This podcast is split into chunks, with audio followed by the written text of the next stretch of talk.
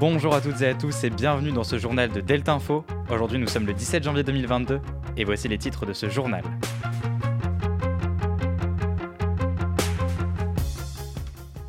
C'est une nouvelle que l'on a appris hier. L'Assemblée nationale vient d'adopter définitivement le pass vaccinal. L'année 2021, la cinquième année la plus chaude sur Terre selon Copernicus, on fait le point ensemble.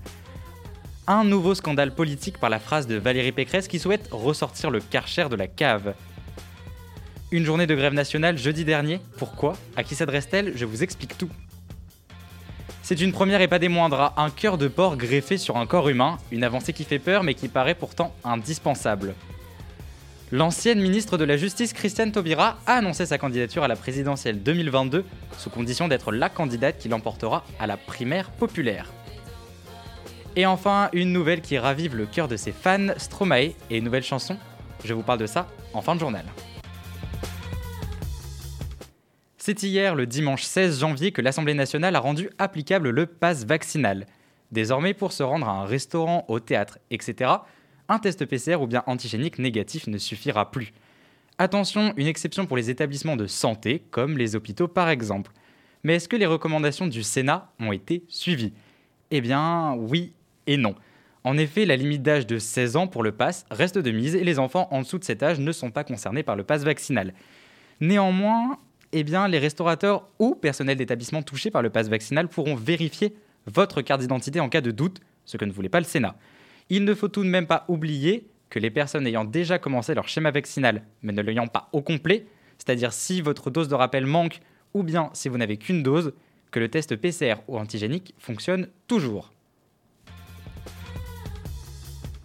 Et oui, c'est en effet le constat effarant que lundi dernier Copernicus nous délivre. En effet, le service européen d'observation de la Terre nous annonce que 2021 s'inscrit dans le top 5 des années les plus chaudes depuis la création de la planète. Mais en termes de record, eh bien, nous ne nous arrêtons pas là, puisque les concentrations de gaz à effet de serre, dues à l'activité humaine surtout, sont elles aussi du jamais vu.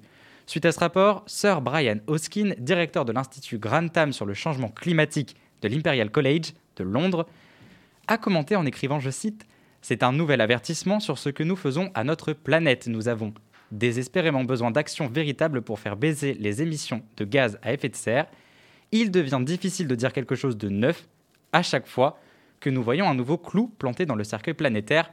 Fin de citation. Un nouveau clou planté dans le cercueil planétaire, puisqu'en effet, je le rappelle, les années de 2016 et de 2020 ont été enregistrées comme les années les plus chaudes sur Terre, des chiffres qui font peur, mais qui sont indispensables pour prouver le danger climatique ambiant. Pour la suite de ce journal, c'est le mercredi 5 janvier que Valérie Pécresse sort ce propos choc. Il faut ressortir le Karcher. Il a été remisé à la cave euh, par François Hollande et Emmanuel Macron depuis 10 euh, ans.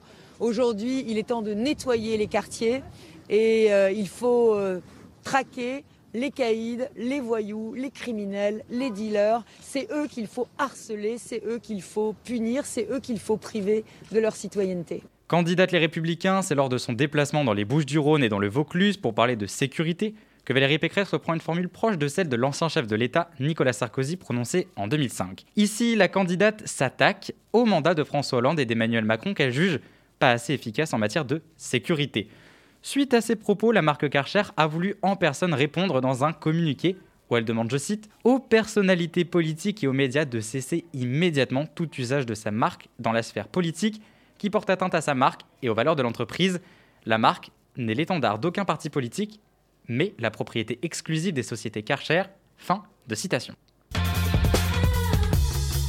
La prochaine actualité, celle des manifestations dans l'éducation nationale le jeudi 13 janvier. Mobilisation contre le protocole sanitaire jugé comme impossible à mettre en place.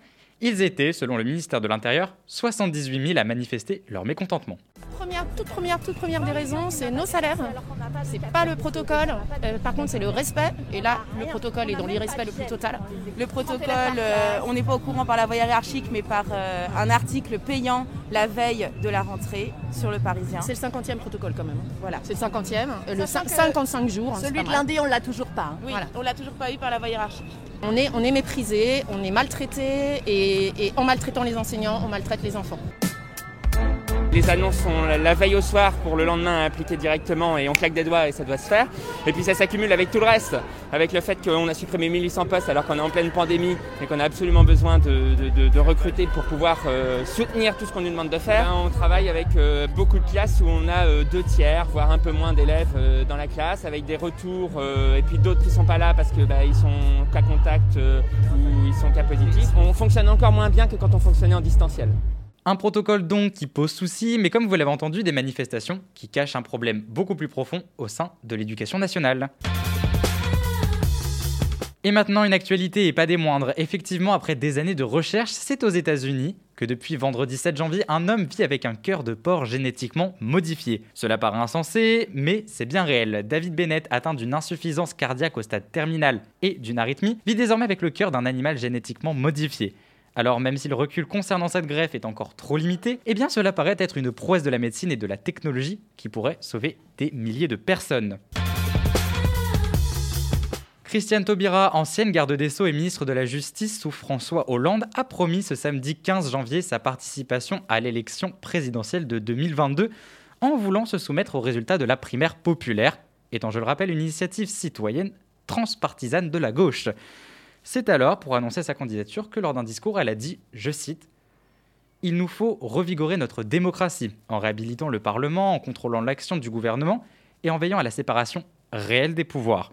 Nous sommes trop éduqués, trop cultivés, trop actifs pour nous accommoder plus longtemps encore d'un possible usage des institutions comme instrument d'un pouvoir personnel. Pour toutes ces exigences d'un gouvernement qui nous respecte et qui vous respecte, je suis candidate à la présidence de la République. Fin de citation. Et enfin, la nouvelle qui a fait plaisir à plusieurs de ses fans, Stromae et l'annonce d'une nouvelle chanson, L'Enfer, qu'il dévoile sur le plateau de TF1. Sortie controversée en effet, puisque le chanteur Booba s'en est pris violemment à la performance de Stromae sur les réseaux sociaux. Néanmoins, cette chanson touchant des problématiques graves et touchantes comme le suicide ont eu un impact fort en France et l'OMS, Organisation mondiale de la santé, a même remercié le chanteur d'aborder des sujets de suicide. Je rappelle, un numéro d'écoute nationale est disponible depuis le 1er octobre 2021 le 31 14, numéro vert de prévention du suicide. Euh, j'ai souvent une musique plutôt joyeuse avec euh, des thématiques un peu plus sombres, un peu plus tristes. Et je pense que c'est un peu comme ça que je vois la vie, quoi. C'est qu'elle n'est pas complètement blanche, elle n'est pas complètement noire. Il y a des moments difficiles, des moments plus joyeux. Et c'est toujours alterné. Il n'y a pas de haut sans bas, il n'y a pas de bas sans haut. Et, euh, c'est la vie. Vous avez aussi, pendant sept ans, euh, lutté contre un certain mal-être. Vous en parlez d'ailleurs sans détour. Dans vos chansons, vous parlez aussi beaucoup de solitude. Est-ce que la musique vous a aidé à vous en libérer Je suis pas tout seul à être tout seul. Ça fait déjà ça de moins dans la tête. Et si je comptais combien on est? Beaucoup. Tout ce à quoi j'ai déjà pensé dire que plein d'autres y ont déjà pensé, mais malgré tout, je me sens tout seul. Du coup, j'ai parfois eu des pensées suicidaires et j'en suis peu fier. On croit parfois que c'est la seule manière de les faire taire. Ces pensées qui me font vivre un enfer. Ces pensées qui me font vivre un enfer.